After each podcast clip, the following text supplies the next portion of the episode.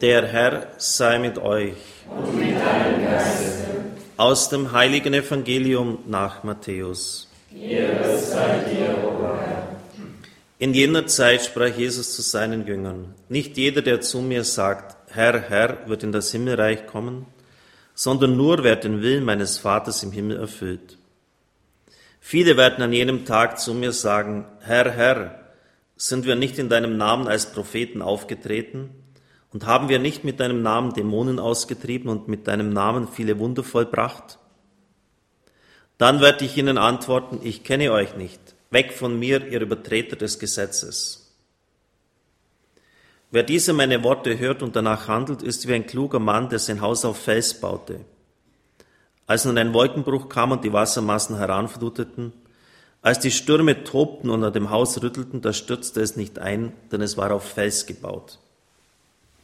Wer aber meine Worte hört und nicht danach handelt, ist wie ein unvernünftiger Mann, der sein Haus auf Sand baute.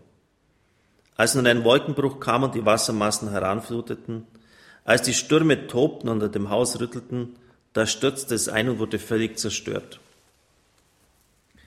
Als Jesus diese Rede beendet hatte, war die Menge sehr betroffen von seiner Lehre. Denn er lehrte sie, wie einer, der göttliche Vollmacht hat und nicht wie ihre Schriftgelehrten. Evangelium unseres Herrn Jesus Christus. Sei dir, Christus.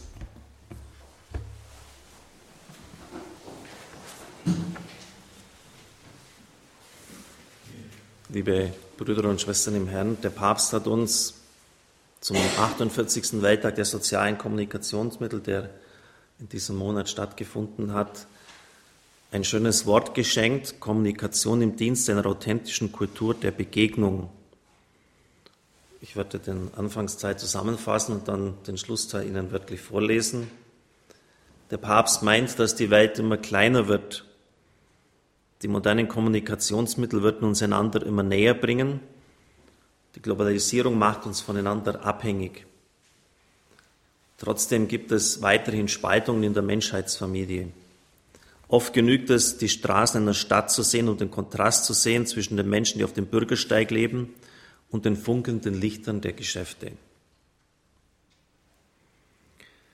Die Medien könnten dazu helfen, ein neues Gefühl für die Einheit der Menschheitsfamilie zu entwickeln und zu einem ernsthaften Einsatz für ein würdigeres Leben führen. Mauern könnten überwunden werden, Verständnis und Respekt könnte wachsen. Er verweist dann auf die unerhörten Entwicklungen im Internet und bezeichnet es wörtlich als ein Geschenk Gottes. Es gibt jedoch, so der Papst weiter, auch problematische Aspekte. Die Geschwindigkeit der Information übersteigt unser Reflexions- und Urteilsvermögen. Außerdem besteht die Gefahr, dass wir uns in einem Raum von Informationen verschließen, der nur unseren Erwartungen und Vorstellungen entspricht und dass wir so die Orientierung verlieren und uns vom Nächsten absondern. Diese Grenzen und Gefahren sind real, aber keine Rechtfertigung, die Social Media abzulehnen. Wir müssen einen gewissen Sinn für Langsamkeit und Ruhe wiedergewinnen, schreibt er. Es geht um die Zeit, die dafür einzusetzen ist und die Fähigkeit, Stille zu schaffen, um zuzuhören. Wir brauchen Geduld. Wenn wir wirklich den anderen zuhören möchten, dann werden wir lernen, die Welt mit den anderen Augen zu sehen, mit den Augen des anderen. Und wir werden auch lernen, die großen Werte besser zu schätzen, die vom Christentum inspiriert sind. Wie also kann die Kommunikation im Dienst einer authentischen Kultur der Begegnung stehen? Er geht dann auf das Gleichnis vom barmherzigen Samariter ein. Das ist auch ein Gleichnis für den Kommunikator. Wer nämlich kommuniziert, eine Verbindung aufnimmt, macht sich zum Nächsten. Und der barmherzige Samariter macht sich nicht nur zum Nächsten, sondern er sorgt sich auch um jenen Menschen, den er halbtot am Straßenrand sieht. Jesus kehrt die Perspektive um. Es geht nicht darum, den anderen als meinesgleichen anzuerkennen, sondern um eine Fähigkeit, mich dem anderen gleich zu machen. Kommunizieren bedeutet also, sich bewusst zu machen, dass wir Mitmenschen sind, Kinder Gottes. Ich definiere diese Macht der Kommunikation gern als Nächster sein. Er legt dann auch dar, dass die Kommunikation heute leider oft nur dazu dient, den Konsum anzukurbeln und Menschen zu manipulieren und vergleicht das mit in dieser Geschichte vom barmherzigen Samariter mit dem Mann, der unter die Räuber fiel. Es genügt nicht, auf digitalen Wegen zu gehen, einfach vernetzt zu sein. Die Verbindung durch das Netz muss begleitet sein von einer wirklichen Begegnung. Wir können nicht allein leben, in uns selbst verschlossen. Wir haben es nötig, zu lieben und geliebt zu werden. Wir brauchen liebevolle Zuneigung. Es sind nicht die kommunikativen Strategien, die die Schönheit, die Güte und die Wahrheit der Kommunikation garantieren. Auch der Welt der Medien darf die Sorge um die Menschlichkeit nicht fremd sein.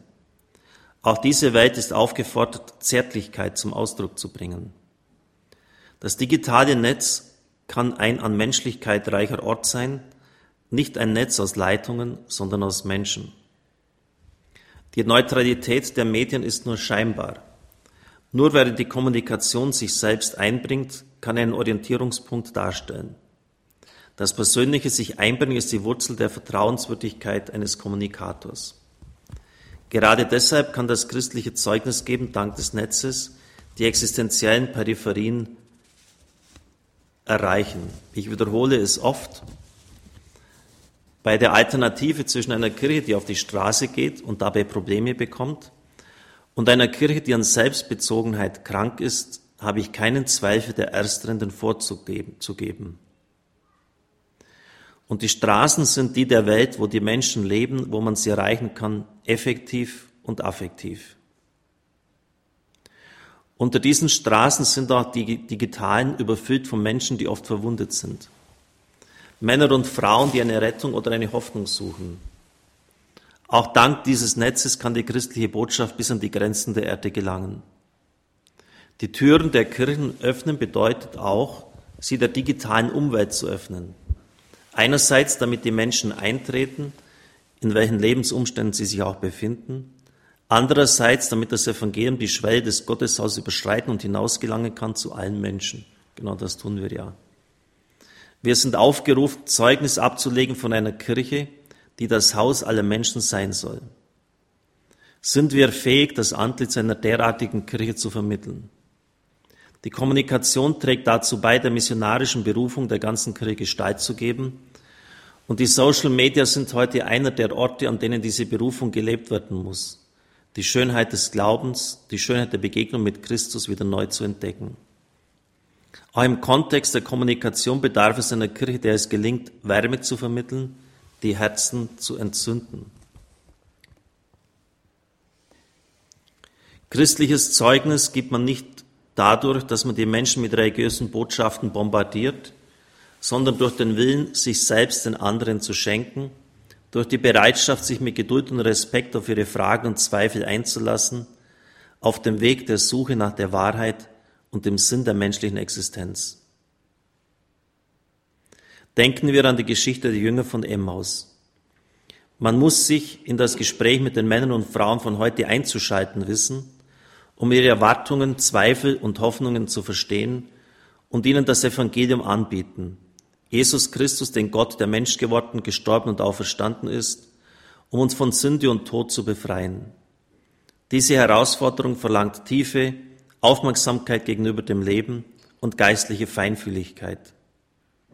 Miteinander in Dialog treten heißt überzeugt sein, dass der andere etwas Gutes zu sagen hat. Heißt seinen Gesichtspunkt und seinen Vorschlägen Raum zu geben.